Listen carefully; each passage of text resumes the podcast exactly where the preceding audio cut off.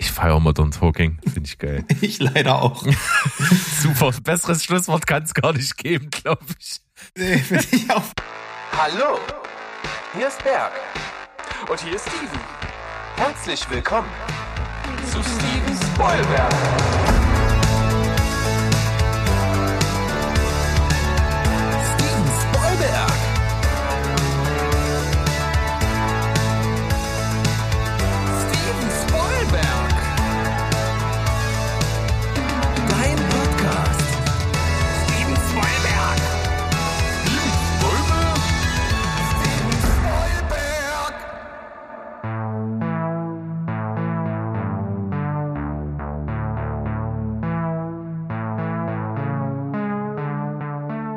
Hi, die ho Welt da draußen. Wir sind wieder da. Euer liebster Film- und Serien-Podcast aus Leipzig. Steven Spoilberg. Eine neue Runde, eine neue Wahnsinnsfahrt. Wir sind auf den Rummel der Filme und Serien voll am Start und mit im Karussell kurz vorm Kotzen ist mit mir der Sandro. Einen wunderschönen guten Tag. Ja, wer hat noch nicht, wer will noch mal? Ab geht die Luzi.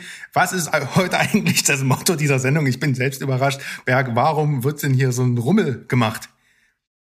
Ich weiß nicht immer mal was anderes. Ich habe mir gedacht, äh, die, den üblichen Text, den lassen wir einfach so, wie er ist, aber wir können den ja verschiedenst einsetzen. Hm. Ja. Das stimmt wohl. Ja, bist du eigentlich Achterbahnfest? Jein. Also ich, ich stehe überhaupt nicht auf, auf Freizeitpark. Also bist eher so der Typ für die Äh. drehenden Tassen und die Schiffsschaukel. Ja, so wahrscheinlich. Witzigerweise hatten wir das Thema gestern bei der Bandprobe. Da war nämlich genau das Thema. Unsere neue Sängerin hat auch mal so in den Raum gefragt, wie ist denn das so? Äh, ich stehe da nicht so drauf, meinte sie, äh, weil sie war jetzt nämlich im Urlaub mit, mit ihrer Familie und da war, äh, die waren im Legoland mit, mit Kindern Oh. halt. Und da hat sie gesagt, ja, hm, fand ich nur so semi-geil, da immer vor den Fahrgeschäften rumzustehen, auf alle zu warten. Naja. Ja, na, Legoland kenne ich nur das in, in Dänemark, den Klassiker. Aber ich, Ja, war, genau. ich war ja noch nie im, äh, wie heißt der, der Freizeitpark bei euch? Äh, Belantes. Ach, Belantes, ja, stelle ich gerade auf den Schlauch. Da war ich nämlich noch nie. Ich war schon qua- quasi eigentlich in allen und irgendwann ging das Interesse weg. Ähm, und dann hatte ich eigentlich auch mal Lust, mit einer Gruppe von äh, Kumpels mal so in Belantes äh, einen Tag abzuhotten. Aber dann gab es irgendwie zwei Jahre lang ja quasi Freizeitparkverbot. Aber jetzt ja wieder, jetzt ja wieder möglich. Vielleicht können wir mal live vom Double äh, Salto Trailer ähm, von der von der von der Achterbahn einfach direkt mal eine Live-Schaltung machen. Und die Zuschauer, Ja. die Zuhörer müssen dann erkennen, wer am äh, wer da gerade schreit. Ja, das ist bestimmt gut. Also ich glaube, mich erkennt man immer. Mich erkennt man beim Reden immer, mich erkennt man beim Schreien immer, beim Singen immer. Ich glaube, das, das hört man. Okay, da wir behalten das einfach mal in der Hinterhand und ja, Schon alleine mit meiner tiefen, sexy Stimme. wäre so schön, wenn du dann aber richtig schön hochschreien würdest wie so ein Ringgeist. Ja, bestimmt. Äh, Ich, hab, ich hatte mal eine ganze Zeit die Angewohnheit, habe ich jetzt teilweise auch noch so, wenn mir irgendwas runterfällt oder so, "Ah!" so ganz komische Laute von mir zu geben. Ja, schön. Das kommt manchmal immer noch vor. Okay. Ja, wir testen Nein. das mal hier und da. Vielleicht haben wir ja heute auch ein bisschen was Erschreckendes äh, im Programm hier. Ja, aber äh, nicht, nicht so abgefahren und extravagant wie meine Frau aktuell. Die hat gerade die Angewohnheit, wenn ihr was runterfällt, Hossa zu sagen. Was? Okay. Das Wo hast du denn da falsch eingeschalten? Äh, Das okay. weiß ich auch nicht. Irgendwo falsch abgewogen. Keine Schön. Ahnung. Nee. Hm. Nicht gut. Vielleicht sollten wir uns dann doch lieber eine, einen Au- einen Ausflug auf eine Ranch wagen. Vielleicht passt das dann Ja. doch eher, zu unserem Alter. Das gehört, Uh. wo aus dem Hintergrund kam's. Naja, gut. Alles klar. Dann bin ich mal nämlich gespannt. Du hast mir das ja jetzt hier schon freudig angekündigt, dass du heute zuständig warst für das Quiz. Dir irgendwas Ja. hier für mich überlegt hast. Ich, ich weiß nicht, ob es diabolisch ist oder schön oder beides. Ich werde äh, das jetzt mitkriegen. Ich bin sehr, sehr gespannt. Äh, weder noch. Also ich wollte einfach mal ein bisschen äh, Feuer hier wieder reinbringen. Also Filmtitel bei Wish. Ähm, also mein Kontingent ist jetzt noch nicht erschöpft, aber ich habe eigentlich das Gefühl, dass ähm, wir das schon so lange oder ihr das schon so lange gespielt habt, dass eigentlich die großen, die, die, die coolen Filme eigentlich weg sind für das Spiel und deswegen muss mal was Neues her. Zitate raten hatte ich dann erst überlegt, aber du meintest ja schon, du bist gut da drin. Oder? Gut oder schlecht? Ich glaube, er hatte das auf jeden Fall auch schon mal im Programm. Ich glaube, das, das haben wir auf jeden Fall mal eine Weile gemacht, aber gar nicht so lange. Weil äh, das mit dem Recherchieren manchmal gar nicht so einfach ist zum einen. Also man kennt so die großen, die sind aber sehr einfach und dann und dann kommt so ein langes Feld, wo es wo es ziemlich dünn ist, Genau, wo, wo man genau. einen voll auf dem falschen Fuß erwischen kann. Also Ja, und dann macht das halt auch wenig Spaß, so, ne, wenn man dann die ganze Ja. Zeit nur Zitate bringt. Und dann ist auch wieder dieses Deutsch-Englisch, äh, ist ja auch wieder ein Problem. Ähm, und äh, das Mhm. war auch so der Grund, warum ich gesagt habe, nee, da muss was Neues her. Und zwar habe ich, vielleicht lehne ich mich zu weit aus dem Fenster und habe das auch schon mal gemacht, aber ich habe mir überlegt, einen Protagonistentagebuch-Quiz zu machen. Hast du davon schon mal was gehört? nee, das sagt mir nix. Also ich ähm, werde quasi jetzt äh, drei fiktive Tagebucheinträge verlesen, die ich selbst geschrieben habe, aus dem, Fil äh, aus dem Leben einer Filmfigur.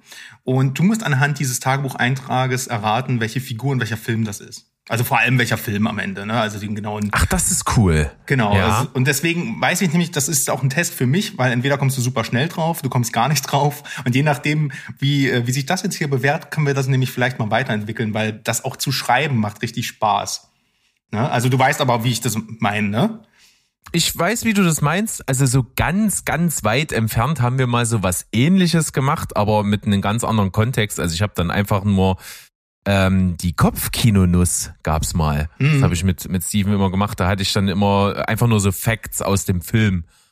Und Steven musste dann irgendwie da drauf kommen. Das war natürlich jetzt nicht auf eine Figur bezogen, aber Eigentlich sind es Ja. Fakten einer, die, äh, der Handlung des Plots, die eine Figur durchläuft und ähm, bloß halt eben aufgehübscht in diese Tagebuchform. Also es ist so, als wenn ich jetzt sagen würde, Bauer, war das wieder ein heißer Tag auf Tatooine aber, und dann kommt noch dieser alte Typ an, gibt mir ein Liedschwert von meinem Vater, welcher Film ist gesucht, ne? So, so in der Form würde ich, äh, mache ich das jetzt. Gut, da bin ich ich einfach könnte mal. jetzt allerdings nur antworten, irgendwas mit Star Wars. Ja, reicht ja. Star Wars kriegt der Sterne, passt, ist universell. Und äh, deswegen, ich nenne es auch Protagonistentagebuch und nicht Figurentagebuch, weil ähm, nicht, dass du hier irgendwie denkst, dass ich ähm, eine von, weiß ich nicht, zehn Figuren aus Sin City nehme oder so, sondern es geht wirklich immer um eine der äh, tragenden Hauptfiguren. Ne? Prima. Hab ich Bock, hit me. Schön, dann fange ich einfach mal direkt an. Eigentlich wollte ich ja nur ein paar Gabelböcke in dieser verdammten Wüste jagen. Stattdessen gibt es hier nur ein paar aufgeblähte Hunde und einen jammernden Mexikaner. Selber schuld, wenn er nicht genug Wasser mit hat. Dafür schneit es hier im Sommer. Wenigstens war, wenigstens war der Ausflug nicht umsonst und sein Kollege hat mir ein paar Scheine dagelassen. Die kann ich als Vietnamkriegsveteran in Texas auch gut gebrauchen. Naja, ich fahre jetzt erstmal heim, bevor mich der alte Sheriff, noch erwischt. Bilde ich es mir nur ein oder piept es hier irgendwo? Wahrscheinlich die Hitze. Ich freue mich schon auf mein kühles Blondes zu Hause. Hm, vielleicht sollte ich dem armen Pendejo später doch noch ein bisschen Wasser vorbeibringen. Hört, hört. Also ich wusste es schon sehr früh. es, es, handelt, es handelt sich äh, um Llewellyn Moss aus No Country for Old Men. ja, wunderbar. Weil hast du schon bei den Gabelböcken gewusst? Ja, wirklich. Ja. Ja, ist ne, ja, ich weiß, ich habe mir natürlich für die erste einen, einen deiner Lieblingsfilme oder einen unserer Lieblingsfilme rausgepickt, um ähm, das einfach, äh, um, den, um den schönen Einstieg zu gewähren. Aber ähm, ja, schön, hast du richtig erraten. Traumhaft. Und witzigerweise aber habe ich den jetzt schon, ich sag mal, für meine Verhältnisse lange nicht gesehen. Aber es ist halt eine Szene, die man, wo man halt so hautnah mit dran dabei ist, dass man das einfach, ähm, der, deswegen kam er auch sofort in den Sinn als Tagebucheintrag und deswegen, ja, schon sehr gut gemacht. Ich mache einfach mal weiter. Mhm. mit dem zweiten Protagonistentagebuch. Was für ein verrückter Tag. Da ruft mich doch auf Arbeit echt dieser Verschwörungstyp an, lotst mich an den Behörden vorbei und schickt mich aufs Dach. Wär fast draufgegangen dabei. Aber war das überhaupt echt oder habe ich das nur geträumt? Ach verdammt, ich hatte, ich hätte nicht schon wieder die ganze Nacht durchmachen sollen, um illegal Informationen für meine dubiosen Auftraggeber aus dem Netz zu stehlen.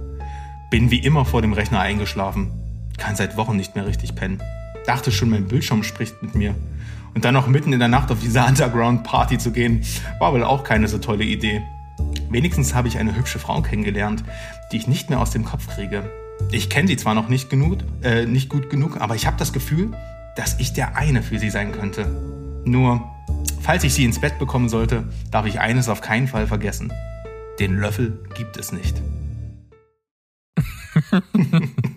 Ist aber ein sehr dankbarer Hinweis am Schluss. Das ist gut. Ich war ganz am Anfang mal kurz bei Fight Club Mhm. und dann bin ich aber relativ, relativ schnell rübergeschwenkt zu Matrix. Was Also war zu, der, äh, was war der schwing, äh, sp- schwingende, ähm, springende Punkt zum Überschwingen? Schwingende Punkt, du weißt, was ich meine. Ähm, Was hat dich überzeugt, dass es sich um Neo handelt? Das war so im, in, im Mittelteil. Äh, was war das? Ähm, Vor dem Rechner eingeschlafen, kann seit Wochen nicht pennen. ja, genau. Ja, genau, ja. stimmt. Äh, die, da, bei dem IT-Typen war ich mir dann sicher. Äh, Ja, genau. ja, der Bildschirm spricht mit ihm. Ja, cool, sehr gut gemacht. Und am Ende habe ich dir natürlich noch ähm, eigentlich eines der äh, besten Zitate und eines der wesentlichen Zitate natürlich noch mit hingeliefert, in, verpackt in einen kruden Sexwitz. Ähm, deswegen, ja, was soll's. gut, sehr gut, Berg. Das äh, freut mich sehr, dass das so gut ankommt. Ich mache jetzt das dritte und bin gespannt, ob du das hinbekommst, denn dann habe ich dir ein paar Fährten gelegt. Uh, Also, los geht's. Mir reicht es. Ich hau ab. Was habe ich noch zu verlieren? Meine Eltern sind lange tot. Und mit meinem Erbe kann ich sowieso nichts anfangen in dieser dreckigen Stadt. Ja, ich wollte ihn umbringen, na und? Er hat mir auch einfach alles genommen. Leider ist mir diese schmierige Auftragskillerin dazwischen gekommen. Ich habe auf diesen Moment der Rache 14 Jahre gewartet und jetzt konnte ich nichts, äh, nichts tun, außer zuzusehen, wie er vor den Augen der Öffentlichkeit stirbt. Und dann scheuert mir meine alte Flamme auch noch eine, weil ich ihr mein Kaliber zeige. Wie tief bin ich nur gesunken? Ja, ich gebe zu, ich hätte nicht einfach in den Nachtclub des Mafia-Bosses reinspazieren sollen. Wenigstens konnte ich einem Obdachlosen damit eine Freude bereiten. Vielleicht war es auch keine so gute Idee, meine Knarre in den Kanal zu, zu werfen, aber was soll's, ich muss weg hier. Weg aus diesem Moloch, weg von allem, was mich an meine Kindheit erinnert. Ich werde die Welt bereisen und lernen, was es heißt, kriminell zu sein, um meine Ängste zu überwinden. puh. Boah, was du in meinem Kopf jetzt ausgelöst hast damit. Ich habe in 5000 Richtungen gedacht und bin mir sowas von sicher, dass ich das eigentlich wissen müsste. Also du weißt es, ich nehme natürlich nur Sachen, die du hundertprozentig weißt und auch sehr präsent weißt. Ne? Ja. Ah, da waren so viele Sachen mit drin. Ich war zwischendurch mal bei, ich war auch mal bei Batman, aber das, das irgendwie macht das keinen Sinn. Dann war ich auch mal zwischendurch irgendwie bei hier mm, dem The Little Things. Der ist es aber auch nicht, passt auch nicht alles zusammen. Mit dieser 14 Jahre Rache und jemand vor den Augen. Das ist, irgendwie kommt mir das so bekannt vor, dass das nicht lange her sein kann, dass ich das gesehen habe. Hm, das weiß ich tatsächlich nicht so genau. Auf jeden Fall haben wir äh, über den Film vor kurzem gesprochen ausführlich. Hm. Ich kann dir ja noch einen Ah, Tipp geben. Oh ja, wenn du einen hast, dann nehme ich einen. Ähm, ist ein Film Mitte 2010er Jahre, ähm, nee, 2000er Jahre eigentlich, ne? also zwischen 2000 und 2010. Und ähm, kann man schon au- auch als, ja, Teil einer Reihe bezeichnen. Ja. Das verwirrt mich mehr, als dass es mir hilft. Hast du, hast du denn eine Tendenz? Also es gibt ja jetzt äh, einmal falsch sagen, ist ja egal. Ähm, was, was fällt dir denn alles so ein? Ich war ganz kurz mal, war ich bei äh, Lucky Number 11, was es nicht ist. Nee, ist es nicht. Mm, Aber ja. Dann war ich, dann war ich Richtung Shia Malan, äh, war ich bei der äh, Trilogie, deren Namen ich immer vergesse. Die komischen Twist-Trilogie, oder meinst du die? Äh, nee, nee, nee, Unbreakable äh, und hier, äh, Unbreakable, Glass und, und, und Split. Die, haben, die hatten Namen, die Trilogie. Soll ich es auflösen? Soll ich dich erlösen? Ja, ich glaube, ich komme nicht drauf. Ich ärgere mich gleich. Dabei hattest du es eigentlich schon. Das ist Batman Begins. Meine Eltern sind lange tot. Von meinem Erbe kann ich nichts anfangen in dieser dreckigen Stadt. Ich wollte ihn umbringen. Da geht es darum, dass Bruce Wayne äh, Joe Chill erschießen äh, wollte, ähm, nachdem er aus dem Gericht kommt, der ja die Eltern äh, erschossen hat und dann durch die Mafia wieder freikommt. Dann kommt aber eine Auftragskillerin dazwischen und nimmt ihm das ab. Er fährt mit Rachel dann zusammen in den Untergrund von Gotham City, zeigt ihr die Waffe, zeigt ihr, dass er sie erschießen wollte. Ne? Also ich zeige meiner alten Flamme mein Kaliber und habe eine Mhm. gescheuert bekommen. Dann geht er in den, Ma in den Mafia-Club rein, wo Falcone sitzt, wird rausgeschmissen, tauscht den Mantel mit dem Obdachlosen, um nicht erkannt zu werden, schmeißt die Waffe in den Kanal und dann geht er für acht Jahre, glaube ich, weg und bereist die Welt und trifft dann Ra's al und sowas. Und zwischen diesem Mord seiner Eltern und diesem Moment vergehen tatsächlich 14 Jahre im, im Film. Ja, das ist abgefahren. Ich war dann also wirklich schon auf der richtigen Fährte. Ich habe bloß Batman Begins so lange nicht mehr gesehen, dass ich diesen diesen Mordversuch mit der Waffe und wegschmeißen und so nicht nicht mehr da reingekriegt habe und deswegen Mhm. habe ich es dann wieder verworfen. Ja, ja, das kann ich verstehen. Aber Chapeau, schön zusammengebaut den Plot. Vielen, vielen Dank. Ja, also deswegen, ähm, das ist die Bestätigung, das ist genauso, wie ich es mir vorgestellt habe. Äh, so hast zwei von drei erraten. Und ähm, ja, das hat mir viel Spaß gemacht und vielleicht können wir das ja nochmal zusammen machen. Das können wir gerne nochmal zusammen machen. Das ist natürlich wieder so ein Spiel, was, äh, was durchaus ein bisschen Hirnschmalz als Vorbereitung braucht. Und die Frage ist auch immer gerade bei Batman Begins, welchen Tag nimmst du eigentlich aus dieser Filmhandlung, die sich über Jahrzehnte erstreckt? Ne?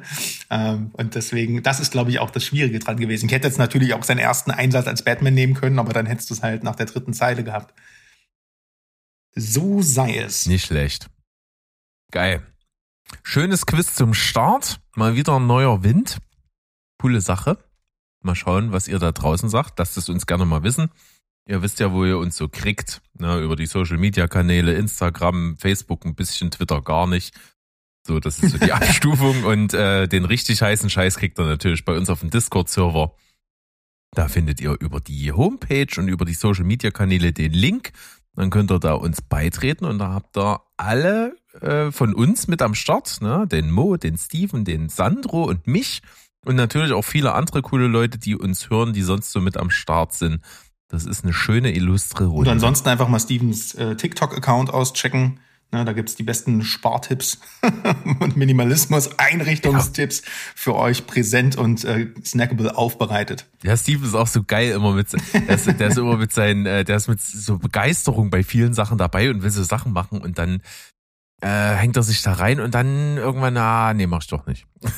Genau. Wie sein, wie sein äh, eigenen Podcast-Ableger oder sein, sein Blog, auf den ich immer noch warte. ja, ich auch. Aber wir kennen das ja alle. Äh, Ja, so ist wenigstens li- lieber so rum. Mehr, lieber ähm, zu wenig Zeit für die ganzen Ambitionen als äh, umgedreht. Ja, hö- also absolut wahr. Das ist ein philosophischer Satz, über den könnt ihr jetzt mal nachdenken, wenn wir hier in die Pause gehen. Würde mal sagen, bis gleich dann. Tschüss.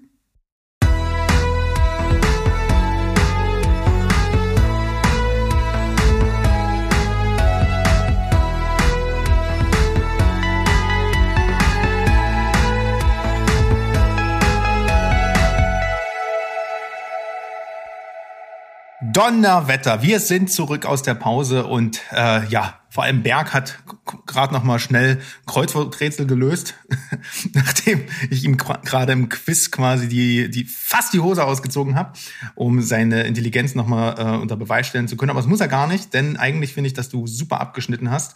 Ähm, und äh, jetzt geht's natürlich weiter mit den heißen Themen und äh, Themen, die ja eingeschlagen haben wie ein Blitz.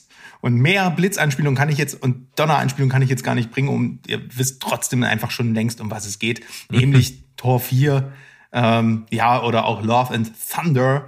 Äh, der ist jetzt, ja, da kam jetzt der, der erste Trailer raus. Und der hat auch schon wieder, wie es M- für das MCU typisch ist, ähm, ein paar Rekorde aufgestellt. Und zwar diesmal nicht unbedingt die Views. Also es ist also der viertmeist geviewte ähm, MCU-Trailer innerhalb der ersten 24 Stunden. Hinter äh, No Way Home, Endgame und Infinity War. Aber jetzt für Thor nicht so schlecht. Also mit 209 Millionen Views in den, ähm, im, am ersten Tag. Und den Rekord, den er eigentlich aufgestellt hat, war, dass noch nie so kurz vor dem Release eines Kinostarts ähm, im Bereich MCU-Blockbuster erst der Trailer kam. Und ich weiß nicht, wie es bei dir ist, Berg, aber ich habe eigentlich schon damit gerechnet, dass der gar nicht mehr jetzt im Juli kommt. Ich bin da immer tatsächlich gar nicht so sattelfest, was diese Release-Termine und wann kommt was angeht. Gefühlt habe Mhm. ich äh, die das Interesse oder dass ich das so aufsauge da abgelegt, als Corona so richtig gekickt hat, als im Prinzip jeder Film nur noch verschoben worden ist und Ja, ja. beim verschobenen Termin wieder verschoben wurde und so weiter und so fort. Und das war so der Moment, wo ich eigentlich dann nichts mehr gegeben habe auf Release-Daten. Und das war ja auch schon dieses Jahr so, als The Batman rauskam. Da war ich auch völlig überrascht, als ihr gesagt habt, ja, übrigens, der läuft nächste Woche an. Und ich dachte mir so, oh, cool. ja, das stimmt. Ja, da vor allem, äh, also der kommt jetzt tatsächlich am 6. Juli in die Kinos. Das suggeriert der Trailer und das offizielle Plakat, dabei wird es auch bleiben, denke ich mal, ganz optimistisch. Und ähm, beim MCU zum Beispiel ist das ja nochmal ein Stück äh, heikler als bei normalen Filmen, die verschoben werden, weil das ja alles so miteinander zusammenhängt. Ähm, das jetzt zum Beispiel, äh, ein gutes Beispiel ist zum Beispiel Doctor Strange 2, der jetzt ja im Mai kommt und No Way Home, die sollten eigentlich mal in einer anderen Reihenfolge ins Kino kommen. Und das führt natürlich zu Nachdrehs, unplausiblen Storyverläufen. Was macht die Figur? Die muss dort rausgeschnitten werden und sowas. Ähm, das hat auch Morbius wohl beeinflusst, aber den Film haben maximal zwei Leute gesehen. Und äh, Einer davon ist Jared Leto. ich glaube nicht mal der. ähm, Michael Keaton auf jeden Fall auch nicht, weil äh, der, egal. Ähm, ja, bei Thor wissen wir noch nicht, was da ähm, aus der groben MCU-Handlung der Phase 4 damit reinspielt. Aber ich glaube und hoffe tatsächlich auch, dass äh, Taika Waititi, der den Film wieder inszenieren wird, äh, alle ähm, Freiheiten bekommt, die er bekommen kann. Und hier ein sehr schön losgelöstes Science-Fiction-Abenteuer äh, im, im besten Flash Gordon-Manier äh, auf die Leinwand zaubert und uns einfach eine schöne Mischung aus ähm, ja, äh, Space-Abenteuer und äh, viel, viel Gags, aber auch ähm, ein paar coole Welten und schönes äh, Heartwarming, Family, äh, Charisma, dass er uns da alles wieder mit reinzaubert, was er halt so kann. Und äh, ich habe auf jeden Fall Bock drauf. Der Trailer äh, ist jetzt nicht herausragend, aber fängt einfach diese Stimmung der, der schon super ein, die, die auch Tor 3 hatte. Ja, ich habe ein Problem natürlich mit dem Trailer. Es gibt kaum was, was ich mehr hasse als die Stimme von Axel Rose. Deswegen hasse ich natürlich auch den, den Song, der unterlegt ist mit Sweet Child O' Mine. Ähm, ja. Oh. Aber abgesehen mal davon ist es wirklich, sieht's danach aus, als wäre es das, was ich gehofft habe, nämlich die fucking Asgardians of the Galaxy, ja, also sozusagen Thor und die, die Guardians of the Galaxy irgendwie in dem Film zusammengewurstelt. Das, da, das bietet Potenzial für viel Humor, ähm, mit schöner Action und trotzdem irgendwie einen, einen coolen, schnittigen Film. Und dafür ist, glaube ich, Waititi, wie du schon sagst, auch ein guter Garant. Ja, also auf jeden Fall. Und wen, also ich meine, das ist halt immer jetzt so eine, so eine, so eine Frage beim MCU. Quereinsteiger gibt's da eh kaum noch. Ähm, aber ich glaube, so ein bisschen auf eigenen Füßen stehen tut solchen äh, Filmen auch immer gut. Bei mir ist es jedenfalls so, dass ich dann halt so die Guardians-Filme zum Beispiel gerne auch mal so rewatche und ein Captain America 2,5 oder sowas jetzt eher weniger. Also, ne, weil der einfach viel zu sehr in diesem ganzen, äh, in dieser ganzen rahmenübergreifenden Handlung mit drin hängt. Und ich hoffe, dass das hier auch so wird. Ähm, weil wir alle ein bisschen Franchise-müde geworden sind in den letzten Jahren. Und umso schöner finde ich das, ähm, dass ein alter Bekannter daherkommt und diesen Franchise-Gedanken jetzt vollkommen abschüttelt und dennoch bombastisch bleibt. Denn Zack Snyder ist zurück und ähm, macht seine Version einer Star Wars, eines Star Wars ähm, Filmes. Und zwar ähm, Rebel Moon. Äh, der hat ja einen exklusiven Vertrag mit äh, Netflix. Da kam ja auch schon Army of the Dead. Und sein nächstes Projekt wird eben äh, Rebel Moon, der kürzlich als Zweiteiler sogar angekündigt wurde. Also offensichtlich wird das Projekt immer, immer größer. Und der wurde ursprünglich mal vor, wie gesagt, ein paar Jahren von ihm als ein Star Wars Spin-off kreiert und eingereicht, aber dazu kam es dann halt nie. Und er hat aus der Geschichte sozusagen eine Art, eine Art Space Oper im Stile von Star Wars halt gemacht, aber mit einer eigenen Welt, mit eigenen Figuren und ähm, ja, auch wahrscheinlich einer eigenen Geschichte, die wahrscheinlich einfach nur thematisch dran angelehnt sein wird. Hat einen tollen Cast um sich versammelt. Corey Stoll, Michael Huseman äh, sind dabei, äh, Charlie Hunnam, äh, äh, Jimon, äh, den kann ich immer nicht aussprechen, Jimon Hyunso. Na, du, jeder kennt ihn aus, aus Gladiator oder letztens auch äh, oder, oder aus ähm, Blood Diamond oder letztens auch Quiet Place 2. Und von dem wurde auch schon just heute das erste Setbild veröffentlicht. Äh, und es sieht gigantisch gut aus. Also wenn, äh, wenn Zack Snyder ein was kann, dann ist es natürlich Bilder kreieren. Und ich habe da richtig Bock drauf. Äh, auf ein großes Sci-Fi-Epos mit viel Fantasy, mit Snyders äh, Ästhetik, uh, was mal wieder einfach eine neue Welt aufmacht ohne diesen Franchise-Gedanken im Hintergrund, wo man einfach mal sich fallen lassen kann und was Neues geboten bekommt. Wie sieht's denn da bei dir aus? Hast du da schon mal was von gehört? Gar nichts von gehört, finde ich aber sehr interessant, wie du das gerade erzählst. Ich finde es ähnlich erfrischend, wenn nicht immer alles gleich äh, Universum, äh, filmisches Universum schreit. Das äh, kommt auf jeden Fall auch dem Zuschauer ein bisschen zugute, dass man sich da nicht so reinarbeiten muss. Das ist ja bei Marvel Cinematic Universe Sachen schon manchmal ein bisschen anstrengend, weil gerade wie du schon sagst, hier äh, Doctor Strange 2 ohne Wonder Vision gucken wird wohl schwierig. Schwierig, ja. Ja. Und, und das sind immer so Sachen, das, das turnt natürlich ein bisschen ab. Und ich finde auch die Schauspielerauswahl hier tatsächlich ziemlich interessant, weil alles Leute, die ich gerne sehe, die man aber tatsächlich nicht so allzu oft in so größeren Blockbusters beziehungsweise auch in solchen Franchises eben gar nicht zu sehen bekommt. Auf jeden Fall, es wirkt das ist eine ganz co coole Konstellation. Sophia Butella spielt noch wohl die Hauptrolle, habe ich vergessen zu erwähnen. Die sehe ich auch super gerne, aber man sieht sie eben nicht oft. Und deswegen, äh, wie gesagt, Charlie Handem hat man auch lange nicht mehr in großen Blockbustern gesehen. Finde ich, finde ich cool. Also der äh, ist, ich glaube, die Dreharbeiten laufen schon seit einer Weile. Also klar, sonst gäbe es keine Bilder vom Set. Und ähm, oder beziehungsweise sollen die jetzt irgendwie im April beginnen? Also vor 2023, denke ich mal, müssen wir da nichts erwarten. Aber dann, wie gesagt, ein Zweiteiler auf Netflix. Und da wir das ja alle abonniert haben, glaube ich, äh, können wir uns das dann auch problemlos geben. Ich freue mich auf jeden Fall drauf. Jo, go for it. Ähm, ja, auch apropos Netflix, wo ich mich auch sehr drauf freue. Und das kam auch wie aus dem Nichts für mich, weil ich das nämlich schon wieder vergessen hatte.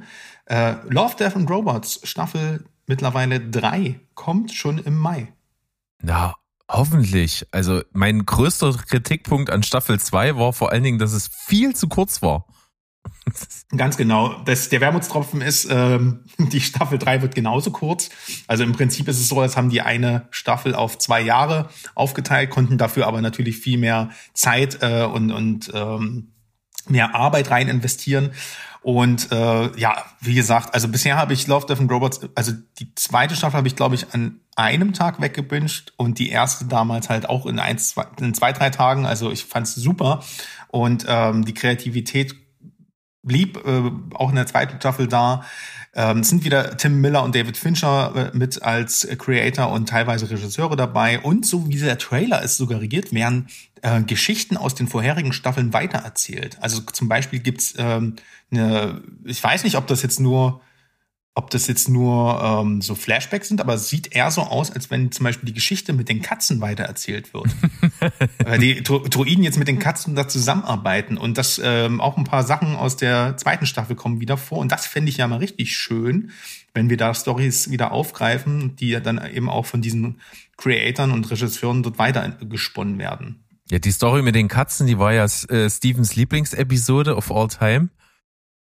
Da wird er sich auch freuen drüber. Also ich bin gespannt, ja. ich mag das Prinzip total gerne. Das war ja auch äh, so ein bisschen das, was ja auch ähm, The Boys Diabolical gemacht hat. Ja, einfach irgendwie eigenständige Kurzgeschichten im eigenen Stil, aber alles in einem Universum. Hier ist das Universum halt einfach prinzipiell äh, Sci-Fi, okay. Äh, aber das mag ich äußerst gerne. Das finde ich auch ja. interessant, weil die der Kreativität äh, oder der kreative Raum von, von einigen Leuten, den kann man denen ja mal geben, wo man sagt, wir probieren das halt einfach mal aus. So eine ganze Staffel wäre halt vielleicht nicht cool. Also es gibt so ein paar äh, Macharten und Kurzgeschichten bei Love, Death and Robots, die könnte ich mir keine ganze Staffel angucken, aber so mal eine Episode kann sowas total cool sein und sorgt halt dafür, dass es abwechslungsreich ist. Finde ich gut. Ja, ja, du hast ja da alles dabei, von kleinen Comic-Stripes bis zu ähm, ziemlich verstörenden Kurzfilmen. Und von daher, ich denke mal, da ist wieder für die Fans von den ersten zwei Staffeln für jeden was dabei. Äh, und ja, Thema apropos äh, verstörend.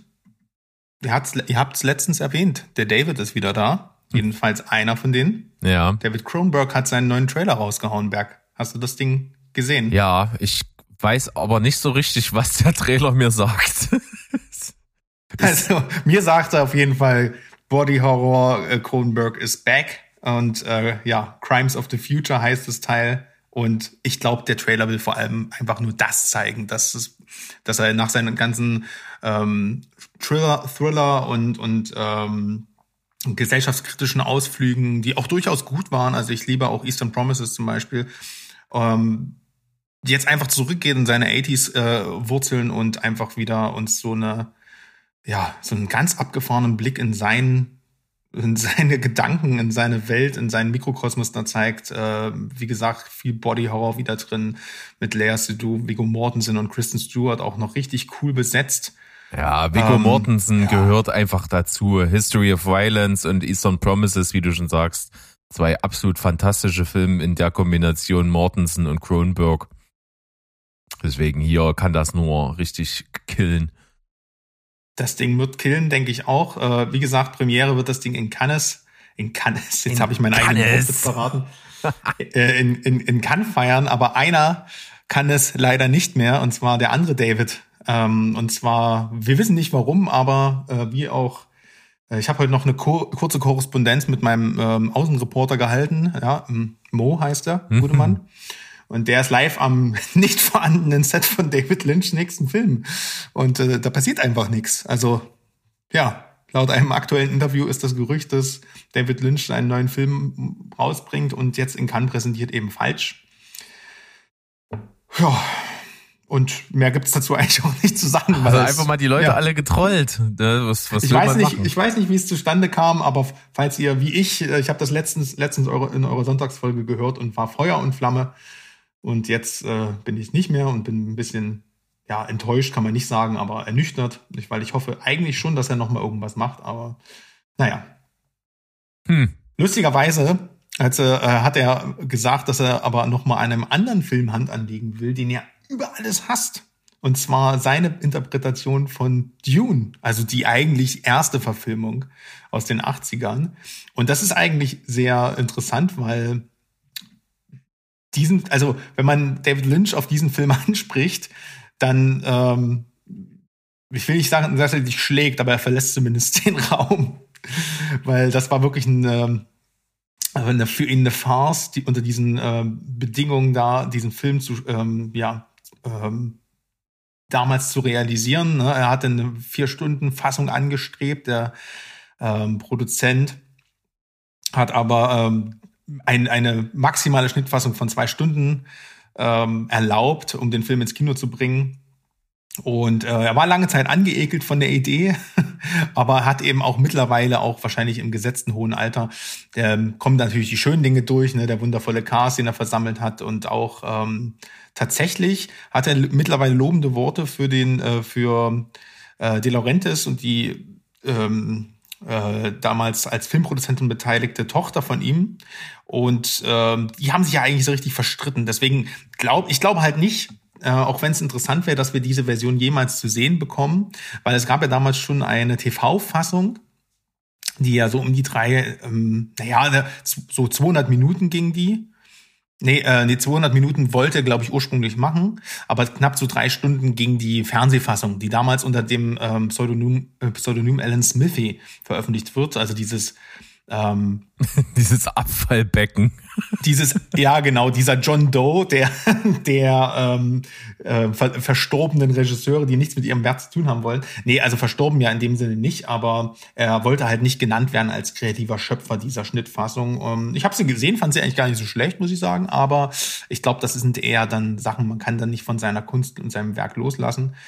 Ja, wir werden es sehen. Ich glaube nicht daran, weil im Gegensatz zum Beispiel zur Justice League wurden hier ähm, einfach viele Sachen noch gar nicht gedreht. Nachdrehs kommen nicht mehr in Frage nach so langer Zeit. Äh, und ob, der, ob Lynch wieder noch was in seinem Keller findet, ein paar alte Bänder, ich weiß es nicht. Ich möchte nicht, was David Lynch irgendwas in seinem Keller findet und der Welt zeigt. Ja, weiß auch nicht. Ich, ich habe Moore jetzt auf jeden Fall mal vom, äh, vom leeren Filmset mal zu, zu David nach Hause geschickt. Da soll man mit ihm quatschen, ob da was dran ist. Und vielleicht gibt's dann in der nächsten Folge äh, neue Infos. Ja, wir bleiben auf jeden Fall für euch da draußen richtig dran an der Story und gucken mal, was da so rüberkommt an Wahrheit oder nicht. Und jetzt komme ich mal mit was um die Ecke. Ich will, will noch mal so ein bisschen anknüpfen an das letzte Wochenende. Da haben wir ja zum Karfreitag eine schöne Jesus-Folge rausgehauen. Ähm, gar nicht blasphemisch. Überhaupt nicht. Und dann Nö. haben wir natürlich dann auch nochmal zum Sonntag, haben Mo und ich auch nochmal so ein bisschen die Themen rausgeholt und so ein bisschen was Österliches gemacht. Und eigentlich haben wir das große Ereignis außer Acht gelassen.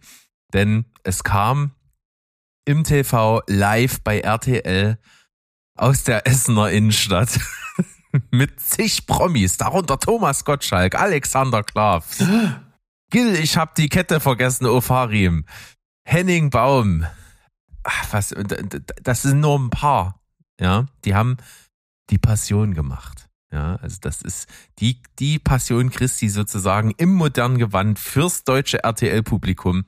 Ist das ein Hammer oder was? Und natürlich habe ich so ganz am Rand habe ich mitgekriegt, dass es sowas geben soll und habe sofort auf, auf stumm geschalten in meinem Kopf. Ich habe das gar nicht an mich rangelassen. Und jetzt habe ich aber mittlerweile so viel davon gehört und gelesen, dass ich Hätte ich Zeit gehabt, hätte ich es bis zu der Folge jetzt schon gemacht. Ich guck mir das noch an. Ich guck mir das nachträglich nochmal an. Das muss ja so absurd scheiße sein, dass man das gesehen haben muss. Ja, aber was zur Hölle haben die denn jetzt eigentlich gemacht? Sind die da mit dem Kreuz angelaufen? Also, äh, irgendwie stand Thomas Gottschalk auf dem Marktplatz in Essen irgendwo und hat da so äh, vom Teleprompter abgelesen, hat das so alles ein bisschen kommentiert und die Geschichte erzählt und es ging im Prinzip um modernes Gewand eben. Alexander Klavs spielt Jesus und läuft da mit seinen Jüngern durch die Gegend und dann haben die die versucht diese Geschichte zu erzählen mit dem Verrat durch Judas und so dieses ganze Zeug. Und so wie ich das verstanden habe, haben die aber auch parallel dazu diesen Kreuz, äh, dieses Kreuzträger Ding gezeigt. Die haben immer andere, irgendwie unterschiedliche Leute das Kreuz tragen lassen und haben die dann noch irgendwie interviewt. Also es muss richtig scheiße und absurd gewesen sein. Und das Ganze wurde angekündigt, dass es quasi keine religiöse Veranstaltung wird, sondern eine musikalische. Und Hat Alexander Klavs dann noch gesungen am Kreuz oder was? also der hat viel gesungen, genau wie viele andere. Gott. auch, auch Leute, die nicht singen können, haben einfach gesungen, weil sie es können. Und das Witzige war, dass die Songs an sich mit der Geschichte gar nichts zu tun hatten.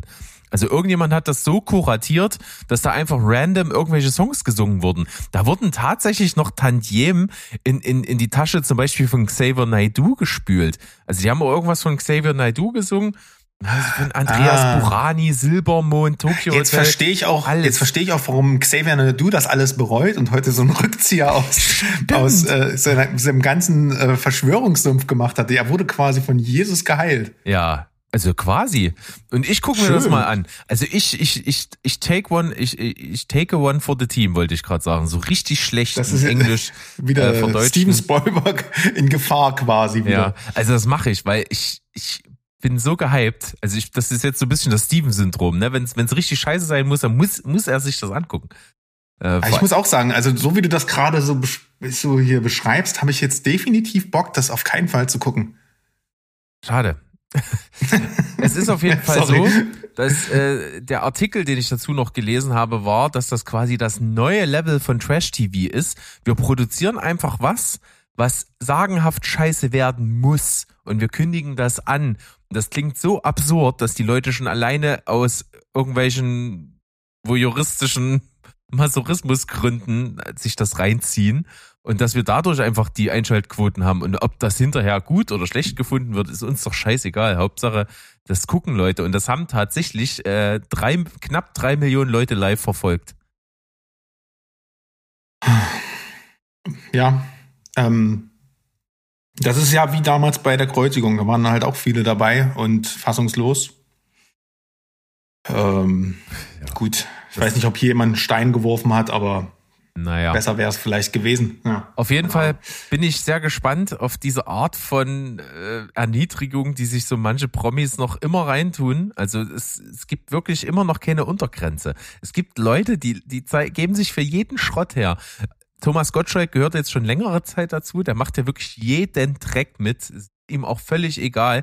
Und se- seien wir mal ehrlich, seine Karriere sagt ihm, ja, äh, der Mann kann nicht mehr, der ist irgendwie unantastbar, ne? Der, der kann jede Scheiße machen, der kann jeden Shitstorm nehmen, interessiert den halt auch einfach nicht mehr. Und er ist auch irgendwie äh, karrieretechnisch in der Position angekommen, dass es ihn auch nicht mehr interessieren braucht. Der nimmt jetzt die Kohlen mit, solange die noch frisch und heiß sind.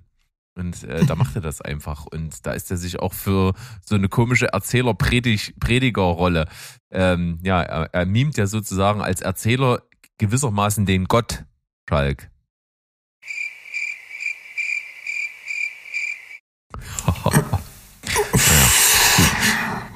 Ich mache hier einen Grillenzirpen rein. Den ich im Nacken hatte dabei. So, Oh ja. Ähnliche Leute, die da auf jeden Fall Platz finden könnten, weil ich habe auch gelesen, die wollen das nächstes Jahr wieder machen, wären natürlich so jemand, der seine Karriere jetzt mal wieder neuen Schwung verleihen möchte. Ich durfte das letzte Woche mit in der Folge mit Mo nicht machen, deswegen mache ich das jetzt hier mit dir. Äh, Till, Till Schweiger macht Manta Manta 2. Ist das was? Nein. Nein. Gut. Tschüss, haben wir das auch und goodbye. haben wir das auch abgearbeitet. Nein, ich wollte das einfach nur mal aufgreifen, weil ich das natürlich äußerst interessant finde, dass so ein Typ wie Till Schweiger, der ja bis zu einem gewissen Punkt ja auch irgendwie Narrenfreiheit hatte in Deutschland mit seinen Filmen. Die Leute sind wie die Bescheuerten ins Kino gerannt. Das hat sich natürlich dann irgendwie ein bisschen totgelaufen. Das ist dann immer mehr abgeebbt. Trotzdem äh, war die Karriere ja äh, zumindest mit, mit Besucherzahlen und sowas ganz schön äh, aufgebaut. Und jetzt mittlerweile hat er sich ja so kurz vor Anbeginn von Corona und vor allen Dingen während Corona ja mit irgendwelchen wirklich schwachsinnigen Äußerungen, wo eine dümmer als die andere war, äh, in der Öffentlichkeit zurückgemeldet. Und das hat ihn natürlich auch viel Standing gekostet. Und jetzt, glaube ich, versucht er den letzten verzweifelten Hit nochmal aufzuwerten, indem er irgendwie Manta Manta nochmal rauskramt. Ein Film, der vor allen Dingen ja aufgrund des Kultfaktors schon viele Leute ziehen wird. Äh, Till Schweiger äh, zieht man sich dann vielleicht auch aus ähnlich voyeuristisch, masochistischen Gründen rein wie die Passion auf RTL. Also ich glaube, das kommt da irgendwie alles zusammen. Das sind irgendwie zwei Seiten derselben Münze. Ich bin da sehr gespannt, was das alles noch bringen wird. Ja, ähm, also ich muss gestehen, Manta Manta fand ich damals irgendwie sogar ganz cool, aber ich glaube eher, weil ich damit so ein paar lustige Abende verbinde, wo man sich das halt so reingezogen hat, so als Halbstarker. Und ich muss ganz, war das eigentlich auch ein Film von ihm? Der da selber Regie geführt hat, glaube ich nicht. Nee, ne, das ging erst später los. Ja. So hier mit, mit fünf, acht, mit fünf Armen, äh, Häschen und wie das alles da. Dreilochstute. Ich weiß, also eigentlich ist es, es ist ein Til Schweiger-Film, wo er Regie geführt hat, ja daran zu erkennen, dass er einfach immer das gleiche äh, Photoshop-Template nimmt, die Farbe und alles gleich lässt, nur ein neues Foto reinzieht. Äh, Genau, also dieser Gelb, Gelbfilter mit Weichzeichner. so ekelgelb, so, so e e nee, das ist so, das Bergmann nennt es beige. Beige, Das ist so Sepia. ekelhaftes Beige, genau. Sepia-Filter kommt dann noch drauf auf das Bild. Das ist aber schon in, das ist aber schon in der Aktion mit vorbereitet. Da zieht er eigentlich quasi nur ein neues Bild mit rein. Die Font ist so, ein, so, so eine Mischung aus Braun und Rot. Und, und natürlich total seelenlos und serifenlos, einfach nur die Hochzeit, Enter.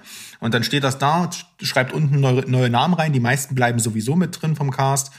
Und dann ist das Plakat fertig eigentlich, oder? Also ich finde, wenn man sich's einfach macht, dann, dann auch richtig. Ja, Und offensichtlich, ja, äh, du weißt ja, du hast ja, ähm, weiß ich nicht, du hast es ja schon immer mal wieder erwähnt, ne? Also der, du bist ja auch so designaffin.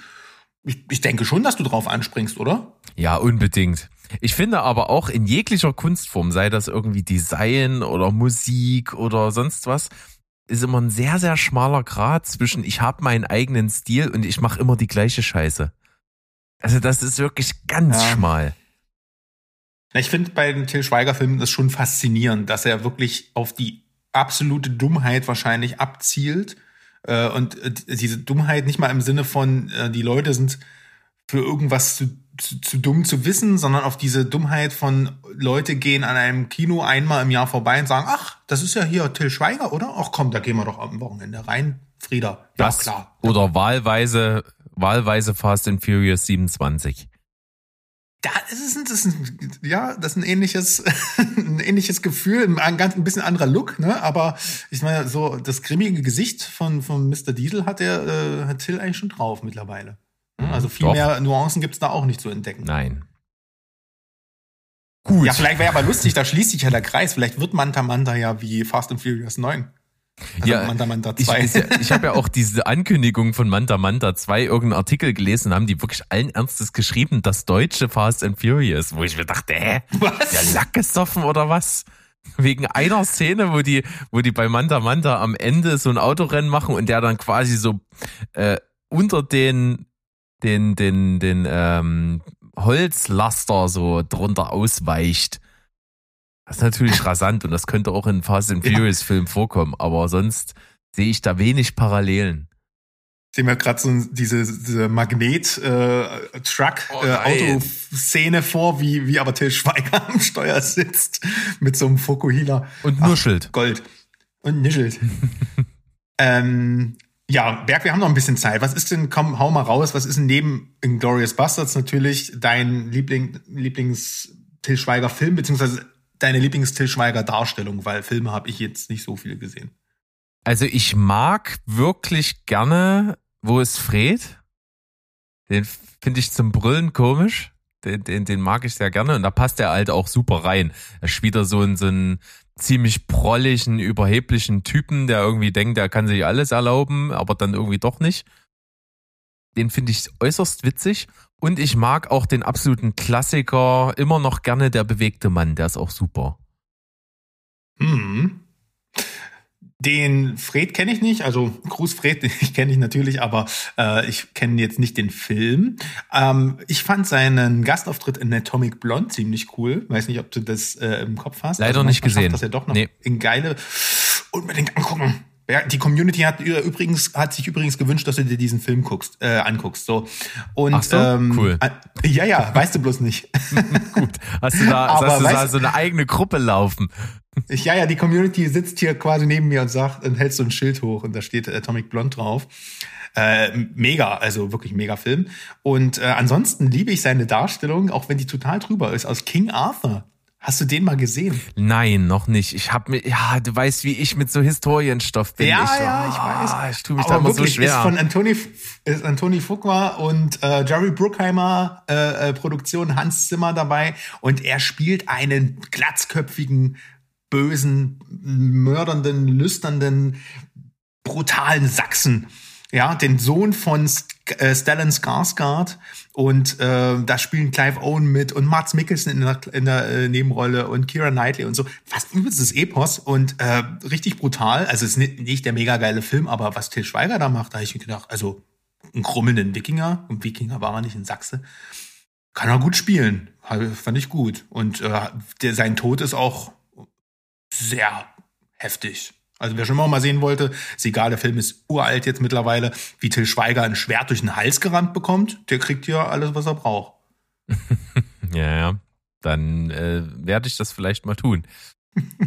Ansonsten, ja, gut, ich gebe zu, den ersten Kein Ohrhasen fand ich auch ein, irgendwie einen gelungenen Film. Fortsetzung Hm. war sehr, sehr schlecht, muss ich sagen. Schmalztriefender Film.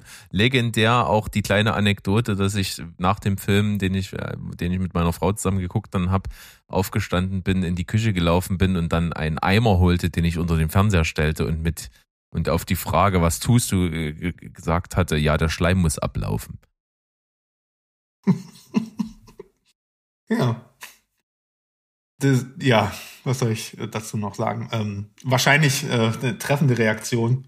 Äh, ich werde ich werd's einfach mal auslassen und die letzten ähm, Meisterwerke von ihm, da reden wir gar nicht erst drüber, weil sonst müssten wir uns die ja angucken. Nein, nein, nein. Ähm, ja, aber ich meine, es ist ja schon eine Koryphäe des Kinos trotzdem, äh, der ne, nach vielen, vielen Meisterwerken jetzt mal wieder zurückkommt mit, äh, mit einem neuen Projekt. Ja, und so ähnlich hier auch bei einem vergleichbaren Darsteller, äh, ähnlicher Liga, Kevin Costner nämlich. Jetzt nicht ganz das Niveau von Till Schweiger, ne?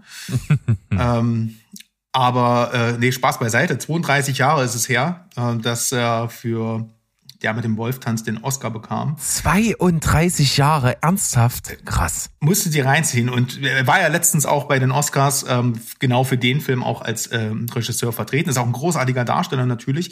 Und ähm, ja, seit Anfang 2022, also seit Anfang des Jahres, gibt's schon so die Gerüchte, dass er ähm, was heißt die Gerüchte, gibt's halt die Berichte, dass er an einem neuen Projekt arbeitet. Und ähm, das nimmt langsam Gestalt an. Und zwar wird es ein ja epischer Bürgerkriegswestern, ähnliche, der also wahrscheinlich ähnliche epische Anleihen wie der mit dem Wolf tanzt annimmt ähm, der sich über 15, eine Handlung, die sich über 15 Jahre erstrecken soll. Und wie gesagt, während des amerikanischen Bürgerkriegs spielt und die Erschließung und Besiedlung des Westens so ein bisschen zeigt. Und äh, der Film soll heißen äh, Horizon. Und ähm, der geht jetzt in Produktion und ich bin da sehr gespannt auf das Comeback von so einer Legende. Ende 2023 soll der wohl schon in die Kinos kommen. Und ich hab Bock auf so einen Western von Kevin Costner. Immer her damit es klingt ehrlich gesagt etwas staubtrocken, so von der Story und vom Setting her. Aber du weißt ja auf der anderen Seite auch, du kriegst mich eigentlich mit allen, was irgendwie einigermaßen modern ist, wo Western draufsteht. Da kriegst du mich dann schon. Ja, natürlich, also ich, ich gebe dir recht, ne? es fallen einem Dauer äh, ganz viele Filme ein, ob das ein Patriot ist und so weiter, ne, die irgendwie so ein ähnliches äh, Genre und ein ähnliches Feeling und auch über viele Jahrzehnte bedienen. Aber es gab halt damals einen Hype und ich finde, sowas fehlt uns gerade im Kino. Ne, wir haben, wir sind, äh, wir werden von Comic-Verfilmungen zugebombt. Ähm, und ansonsten, ich finde halt so, so, ein, so, das ist so ein typisches Ding der 90er. Und in so ein Film mal wieder einzutauchen, auch im Kino, das hatte ich das letzte Mal so ein bisschen bei The Revenant. Ne, dass du so einen langsamen, schönen äh, Spätwestern hast ähm, und der dich so wirklich mit in die Natur hineinzieht und so in, äh, an dieses Schicksal dieses Mannes ähm, porträtiert. Und da habe ich schon Bock drauf. Also da habe ich auch gemerkt, ja, sowas fehlt eigentlich momentan im Kino. Und Kevin Costner kann das, das ist sein Metier. Ich, ähm, ich freue mich, bis man da das erste Mal was von sieht. Und ich denke, das kann was werden und kann auch so ein typisches Oscar-Ding werden. Klar, wenn, wenn äh, Kevin Costner sich so eine Zeit nimmt, das Projekt anzugehen und zu verwirklichen nach so langer Abstinenz vom Regieführen und so weiter, glaube ich schon, dass er dafür einen guten Grund hat und deswegen auch einen ganz guten Film abliefern wird, in Anführungsstrichen ganz gut. Es wird wahrscheinlich ziemlich stark werden, aber wir warten es mal ab, wie es denn letztendlich wird. So können wir das machen. Schönchen. Dann sind wir durch die Themen heute eigentlich so weit durch und könnte ja mal hier wieder als Abschluss die, die Random Playlist so ein bisschen aufrufen, dir mal die Möglichkeit geben, hier was draufzupacken, wenn du Bock hast. Ach ja, klar, kram mal hervor. Habe ich, hab ich, hab ich eine Idee. Dann, dann hau das gerne drauf. Ich habe irgendwie in letzter Zeit nix bahnbrechend Neues. Ich habe irgendwie aber einen Ohrwurm seit ein paar Tagen. Ich habe wieder den ähm, Hotel California von den bekackten Eagles oder beziehungsweise in der Version von den Gypsy Kings voll im Kopf. Deswegen packe ich das halt einfach mal hier drauf auf die Liste. Aber viel interessanter ist natürlich, was du beizutragen hast. Ja, da, hau den auf jeden Fall mal drauf. Also ich ähm, würde jetzt einfach mal für Steven auch was mit draufhauen, weil der ja lange nichts mehr ähm, durch seine Abstinenz hier draufschmeißen äh, konnte. Und ähm, wir haben uns so schön äh, über diesen über diesen Song unterhalten, dass, dass er einfach auf die Playlist gehört und ich, und ich hoffe, dass ich äh, jetzt einfach in seinem Sinne spreche, dass du mal bitte den Song Spillways von Ghost da drauf knallst. Mhm. Mach doch. Äh, Staccato Piano am Anfang, er hat es sehr schön beschrieben, Songs, die so an äh, die mit mit so einem Piano können eigentlich gar nicht äh, schlecht sein. Und deswegen, ähm, lieber Steven, schönen Gruß. Ähm, hau ich jetzt einfach mal für dich das hier drauf. Und ähm, ja, für mich selber, äh, ich hätte gern, ich bin gerade wieder so ein bisschen so zurück in meiner Jugend musikalisch angelangt. Irgendwie bringen die ganzen Bands von früher wieder äh, Musik raus, was, äh, was mich sehr freut, ne? ob das Tool sind, ob das irgendwie Korn sind oder ob das jetzt in dem Fall Placebo sind. Die haben wirklich wundervolles neues Album rausgebracht, Never Let Me Go. Und ich bin, ich hab da, bin da irgendwie super hängen geblieben an der Band, ähm, obwohl ich die nie so richtig aktiv gehört habe, höre ich die halt irgendwie trotzdem schon mein ganzes Leben. Und immer wenn ich die höre, habe ich so dieses Feeling von damals. Ähm, ja, und die haben, wie gesagt, das neue Album, den Song Nummer 5, The Prodigal, den würde ich gern ähm, auf die Liste hinzufügen, weil das ein sehr lebensbejahender Song ist und der dennoch einen sehr melancholisch traurigen Text hat. Irgendwie ähm, geht da bei mir im Herzlein die Sonne auf, wenn ich den höre. Muss ich mir unbedingt mal reintun, weil Placebo finde ich auch schon insgesamt ziemlich cool, haben echt gute Hits gehabt. Ein paar Songs, die auch immer noch bei mir laufen in Playlists. Äh, zum Beispiel Song to, nee, war Song to Say Goodbye. Song nee. to Say Goodbye. Das, ja. Nee, aber den meine ich nicht. Achso. Ähm, boah, wie heißt denn der, der dieses unglaublich schiefe Gitarren-Main-Riff hat? Äh, Bitter End? Ja, genau. Der ist mega. Oh ja, was für ein Ding. Ja, äh, ja, das ist ein, das ist, das ist ein geiler Griff. Ein, so wie so ein verrutschter Barret und wir machen einen Song draus. Ja. Ganz toll. Ähm, ja, und äh, lustige Anekdote noch zu dem Album, die haben, ähm, die, die um, um so ein nicht in ein altes Songwriting ähm, ähm, Klischees so zu verfallen oder ein alte Muster zu verfallen, haben die das so gemacht, dass die sich ein, dass die ein Cover, einen Albumtitel und die Songs, also die haben die Setlist aufgeschrieben und hatten keine Note oder keinen Text dazu und haben, also es ist in den Sinn gekommen, die haben Themen fixiert und die haben dann aufgrund dessen sozusagen dafür Texte und Inhalte gefunden und daraus ist dann ein Album geworden, also quasi rück, rückwärts gedacht. Finde ich auch ganz cool. Ja, alle, also beim Songwriting oder in der Kunst generell ist jede Herangehensweise erlaubt. Es gibt nicht den Weg, sondern was man gerade fühlt, was einem auch zur Inspiration bringt, ist halt einfach wichtig und richtig. Und ganz wichtig ist auch, das hat äh, Steven mal so schön geprägt. Ich glaube, es ist nicht von ihm selber, aber da ging es halt, er hat ja auch sich eine ganze Zeit sehr, sehr stark mit ähm, äh, Musikproducing und sowas beschäftigt und da gibt's ja auch ne, zig Tools, zig Techniken, zig was weiß ich nicht, was irgendwas. Und irgendwann kam er mal an den Punkt, wo, wo er auch von, von namhaften Produzenten einfach so ganz billige Pillepalle-Kniffe übernommen hat, die dann einfach, glaube ich, gesagt haben, und er hat es dann so schön auf den Punkt gebracht mit What sounds good is good. So einfach ist es, ja. Ähm, das, äh, ja, Modern Talking Geheimrezept, würde ich sagen, oder? Ich feiere Modern Talking, finde ich geil. Ich leider auch. Super, besseres Schlusswort kann es gar nicht geben. Nee, find ich auch. War das eigentlich schon mal, dass ein Schlusswort eigentlich das Cold Opening ist? Wenn nein, wäre es jetzt vielleicht angebracht. Ja, warum nicht? Er ist ein Anwärter. Also, von daher, ich würde mal sagen, an der Stelle Tschüss, Ciao und Goodbye. Bleibt spoilerfrei. Dann Rinja hauen.